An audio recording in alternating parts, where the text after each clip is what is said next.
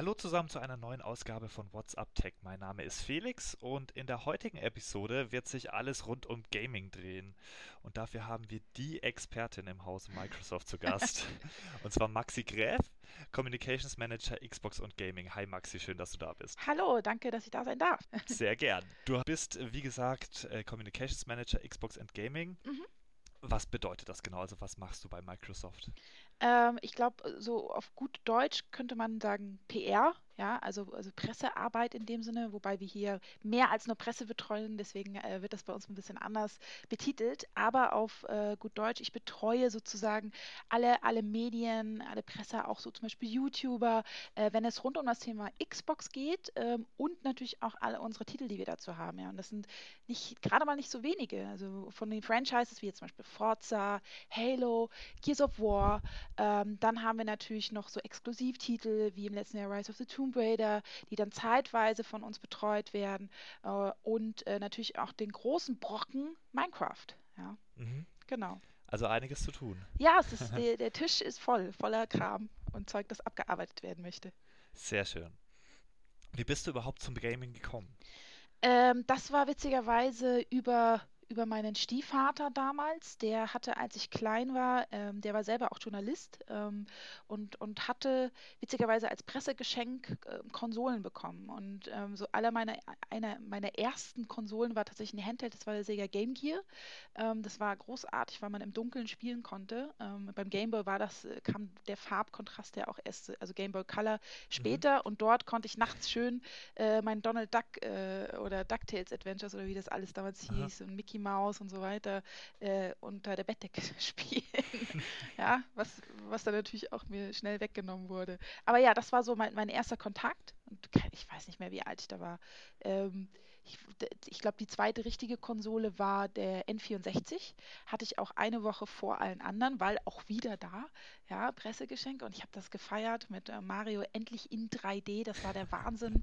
ähm, auch Star Wars. Und ab da hatte ich dann wirklich, also da habe ich das so richtig zu, so entdeckt, äh, mein, meine Liebe zum Spielen und hatte dann wirklich eigentlich alle Konsolen von der ersten PlayStation, ersten Xbox, PlayStation 2, 3, 4, äh, dann die Xbox 360 und auch, auch Nintendo, auch alle, ähm, ja, Nintendo 3DS, die Wii, die Wii U, also genau das, das ähm, hat sich wirklich in ganz vielen Fächern ähm, ausgeweitet. Also hast du auch alle möglichen Entwicklungen mit, miterlebt. Ja, tatsächlich. Und das ist ja super spannend. Also gerade in, ich meine, jetzt bin ich auch 32 und ähm, ich habe ja noch nicht mal die kompletten Anfänge. Manche fangen ja an mit dem Commodore oder irgendwie so wirklich so super, super Oldschool-Geräten und mhm. damit kann ich schon gar nicht mehr angeben. Ja, damit bin ich schon fast zu jung.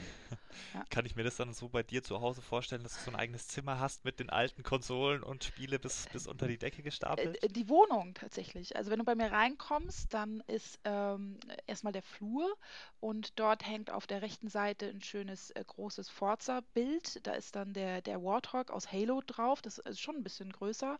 Ähm, so Art Leinwand. Ähm, dann auf der anderen Seite ähm, auch nochmal ein Forza, aber Horizon 2 Bild. Mhm. Äh, wenn du reinkommst in mein Wohnzimmer, dann steht da eine Pappfigur, lebensgroße vom Master Chief aus Halo. Ähm, alle möglichen Merchandise-Artikel und Spielefiguren oder Collectors Edition, die ich in dieser Jahre, in diesen Zeiten angesammelt habe, sind ähm, auf meinem Ikea-Regal und da, wo der Fernseher steht, unten auf dem, auf dem Brettchen sozusagen überall ausgestellt. Ähm, das ist schon jetzt, ja so ein kleiner kleines Museum an sich irgendwie. Aber trotzdem, also schön alles immer auch entstauben, das ist ein Haufen Arbeit, ja. Also es ist schon auch, äh, sieht jetzt nicht zugemüllt aus, aber es sind halt äh, schon viele Sachen, die ich einfach auch behalten möchte. Ja, klar. Ja. Wenn es mal ein Follow Me Around gibt bei dir in der Wohnung, dann verlinken wir das hier in der ja. Beschreibung. ja, wirklich, ja. Ähm, seit mittlerweile einem Jahr bist du bei Microsoft und in der Zeit hat sich ja einiges getan für Gaming unter Windows 10. Es sind ja einige Features dazugekommen. Was sind denn so in deinen Augen die wichtigsten Neuerungen? Ähm, genau, ich habe angefangen, das war Oktober 2015. November war das, einen Monat später, wo dann tatsächlich Windows 10 auf die Xbox gekommen sind. Ich glaube, was für viele und auch, auch für mich als langjähriger Xbox-Spieler äh, eines der, der wichtigsten Features damals war, war die Abwärtskompatibilität. Mhm. Ja, das heißt, endlich konnte ich meine Xbox 360-Titel ähm, auch auf Xbox One spielen. Das war dann so ausgewählte Starttitel, ich glaube 100 Stück am Anfang. Mittlerweile sind es 400 ähm, Spiele, die ich mhm. eben, wo ich einfach nur meine 360-Disk reinlege oder sie eben nochmal über den Store downloaden kann äh, und ja, meine, meine alten Lieblinge ja, ähm, wieder erleben kann. Teilweise auch ein bisschen hübscher ähm, in der hübscheren Aufmachung. Ähm, ich glaube, bei Forza Horizon 2 war das tatsächlich so, ähm, dass man ähm, die Xbox One-Version, die war ein bisschen von den Licht- und Kontrastverhältnissen ein bisschen schöner optisch äh, ähm, aufpoliert als tatsächlich die Originalversion. Da gibt es mhm. auch Videos im Internet, auf YouTube, wenn man da, wenn man das vergleichen möchte und gleich anschauen möchte. Das ist ganz cool. Also das war auf jeden Fall eines, die Abwärtskompatibilität, ja. Feiere ich heute noch. Also es ist wirklich eines der wichtigsten Features. Es ist so einfach, ne? Aber ja, es, ist, ja. ist, so, es ist so wichtig. Und dann, ähm, dann verging erstmal eine ganz lange Zeit. Und weil erst äh, tatsächlich, sag ich mal, ähm, die, die Play Anywhere-Funktion, also dass wir auch, auch gesagt haben, hey, jetzt gibt es unsere Spiele-Exklusivtitel auch auf PC, ja, auch auf Windows 10 dank eben, ähm, sage ich mal, der Universal-Plattform und ähm, ähm, eben der Windows 10 ähm, ähm, Strategie, die überhaupt auch auf, auf Xbox möglich ist. Ähm, das erschien dann zuerst mit Quantum Break. Ähm, ja. Das war dann im Februar. Aber das war noch kein Play Anywhere-Titel. Das war halt so erst auf Xbox, dann kam es, glaube ich, ein bisschen später ähm, auf PC.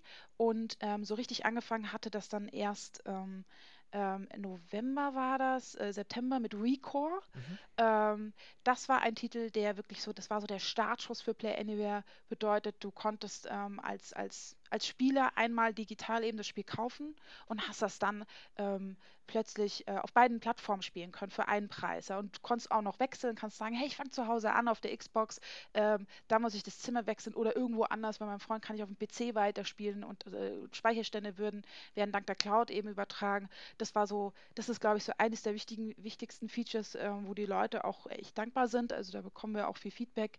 Ähm, Windows 10 ist sowieso für, für Videospiele, glaube ich, äh, sehr häufig genutzt. Ja, mhm. ich meine, okay, man hat halt diese, diese Zahl, die, die wir jetzt wissen, so 400 Millionen Devices, auf die Windows 10 genutzt wird. Ähm, äh, und ähm, eine Zahl, die mir auch immer wieder in den Kopf springt, die ich äh, immer, wo ich mir vorstelle, es gibt ja nicht irgendwie 19 äh, Milliarden äh, Stunden, die auf Windows 10 gespielt worden sind. Ja, mhm. und das ist auch, das muss man sich mal überlegen. Ähm, das ist schon eine lange Zeit. Dabei gibt es das ja auch erst seit eineinhalb Jahren jetzt. Anderthalb Jahren, genau. Genau, ja. ja. ja. Genau, und ähm, für das Feature Play Anywhere zum Beispiel, zentrale Anlaufstelle ist da ja der Windows Store. Das heißt, ich ähm, lade mhm. mir da das einmal runter auf der Plattform meiner mhm. Wahl und kann dann quasi auf der nächsten Plattform ähm, den Download wieder starten. Es gibt tatsächlich viele Anlaufstellen. Also man kann das ähm, digital überall, also entweder über die Xbox selbst kaufen natürlich. Ähm, also überall, wo man es tatsächlich digital kauft, über die Xbox selbst auf dem Windows Store, xbox.com, der ja auch, der, die Stores wurden ja zusammengeführt. Mhm. Äh, wenn man dann halt in diese Store-Funktion geht, dann wird man das auch sehen, dann wird man gleich auf so eine, also auf diesen Windows Store weitergeleitet. Ähm, und auch über die Xbox-App, die es ja auf ähm, allen Geräten gibt, ja, auch auf, auf Android und iOS. Ähm, wenn man da in den Store reingeht in der Xbox-App und dort digital kauft, dann hat man das Feature eben auch freigeschaltet. Und äh, was wir hier in Deutschland speziell gemacht haben, ich glaube nicht, dass das es in anderen Ländern schon gibt, aber bei uns ja. Ähm, und zwar hat das Xbox-Team sich überlegt, so es nennt sich Code-to-Content-Karten äh, in den Handel zu bringen. Das heißt, bei, beim Händler deiner Wahl, sei es jetzt irgendwie Mediamarkt, Saturn oder was auch immer, kannst du ähm, in dem Regal tatsächlich wie so eine Xbox Live Guthabenkarte von der mhm. Größe her sehen und die ist dann so zwischen den Spielen eingereiht und da steht dann tatsächlich auch, da ist das Bild dann vom Spiel drauf, Gears of War oder Forza Horizon zum Beispiel. Ähm, und wenn man die kauft und dann zur Kasse geht, dann kriegt man halt diesen Code und wenn man den dann eingibt, auch über die gleiche Art, über die gleichen zentralen Anlaufstellen wie den Windows Store zum Beispiel ähm, oder Xbox, dann ähm, kann man sich das Feature auch sozusagen erwerben. Also es geht sogar haptisch eigentlich. Ja. Okay. An dem Beispiel sieht man ja auch, dass die Plattformen zusammenwachsen im Endeffekt. Das sieht man ja auch bei dem Thema Multiplayer. Ähm, ja, genau, vor allem Multiplayer. Ich glaube, das ist etwas, was, was viele Videospieler freut. Es gibt diesen altbekannten ich will nicht sagen Krieg, aber zumindest die zwei Fronten. Ähm, ich bin, bin ja oft auch gerne in, in sage ich mal, so Social-Plattformen wie 9gag unterwegs, wo dann immer wieder gespaßt wird, PC Master Race und hier mhm. äh, Rate My Setup und dann sind da die, keine Ahnung was, 10.000 Euro äh, PC-Setups äh, abgebildet, ist immer ganz lustig. Ähm, und ja, und dann die, die Konsolen, Consoleros, wie ich auch immer gerne sage.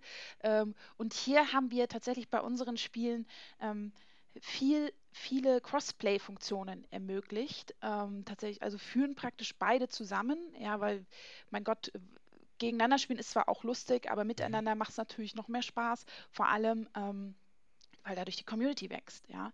Mit, mit Windows 10 ist ja in dem Sinne, dass man auch auf, auf Windows 10 spielen kann. Ähm, Gerade unsere, unsere Titel wie Forza oder Gears ist ja auch Xbox, die Xbox Live Community gewachsen. Das heißt, ähm, Crossplay bedeutet eben, dass in Forza speziell ein PC-Spieler mit einem Xbox One-Spieler zusammen Rennen fahren kann. Mhm. Gegeneinander, miteinander. Bei Shootern muss man ein bisschen aufpassen, weil klar, mit Keyboard und Maus bist du schneller, das ist einfach so. Ähm, da wird dann bei Gears of War 4, äh, werden die dann nicht gegeneinander aufeinandertreffen, sondern miteinander den Horde-Modus bewältigen, wobei der auch ähm, echt herausfordernd sein kann und man kann jede Hilfe gebrauchen. Ähm, mit, mit 50 Wellen, da hast du so zwei Stunden, hast du da schon, äh, bist du schon dran, ganz ja, knackig, ja, und ja. das nur auf normalen Modus.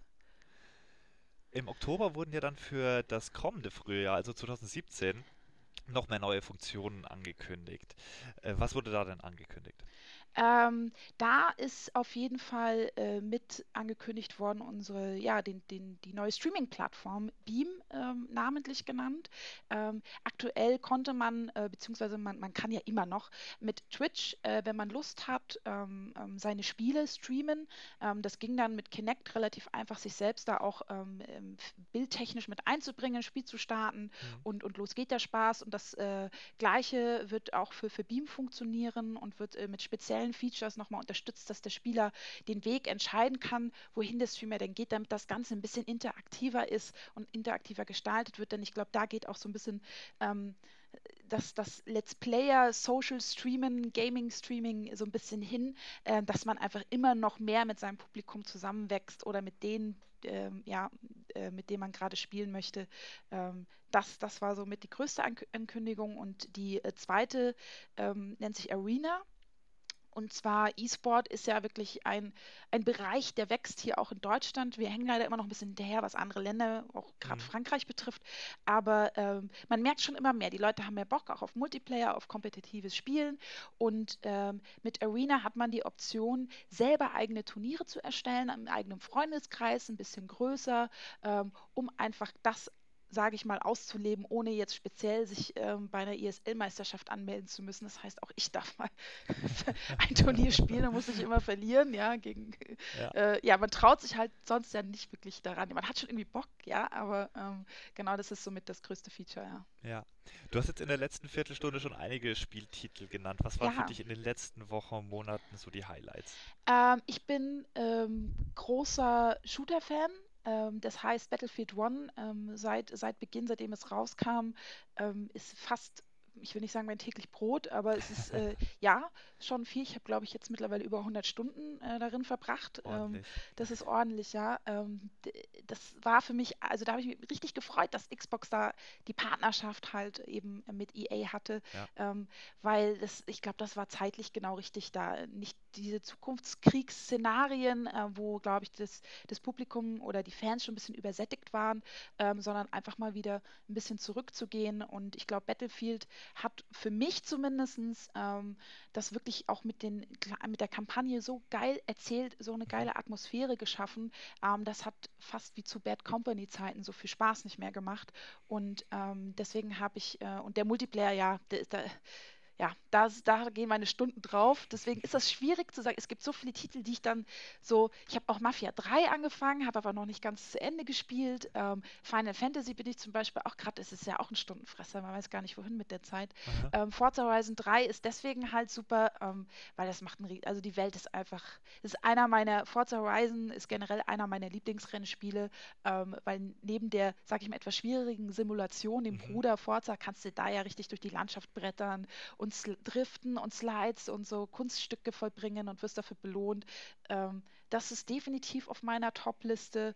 Und äh, sonst, äh, ich glaube, ich habe auch ein Indie-Spiel, jetzt fällt mir das gerade nicht mehr ein, weil Indie-Spiele ist, ist, ja auch fast täglich ja, auf, auf ja. der Xbox, die raufkommen und auf Windows 10.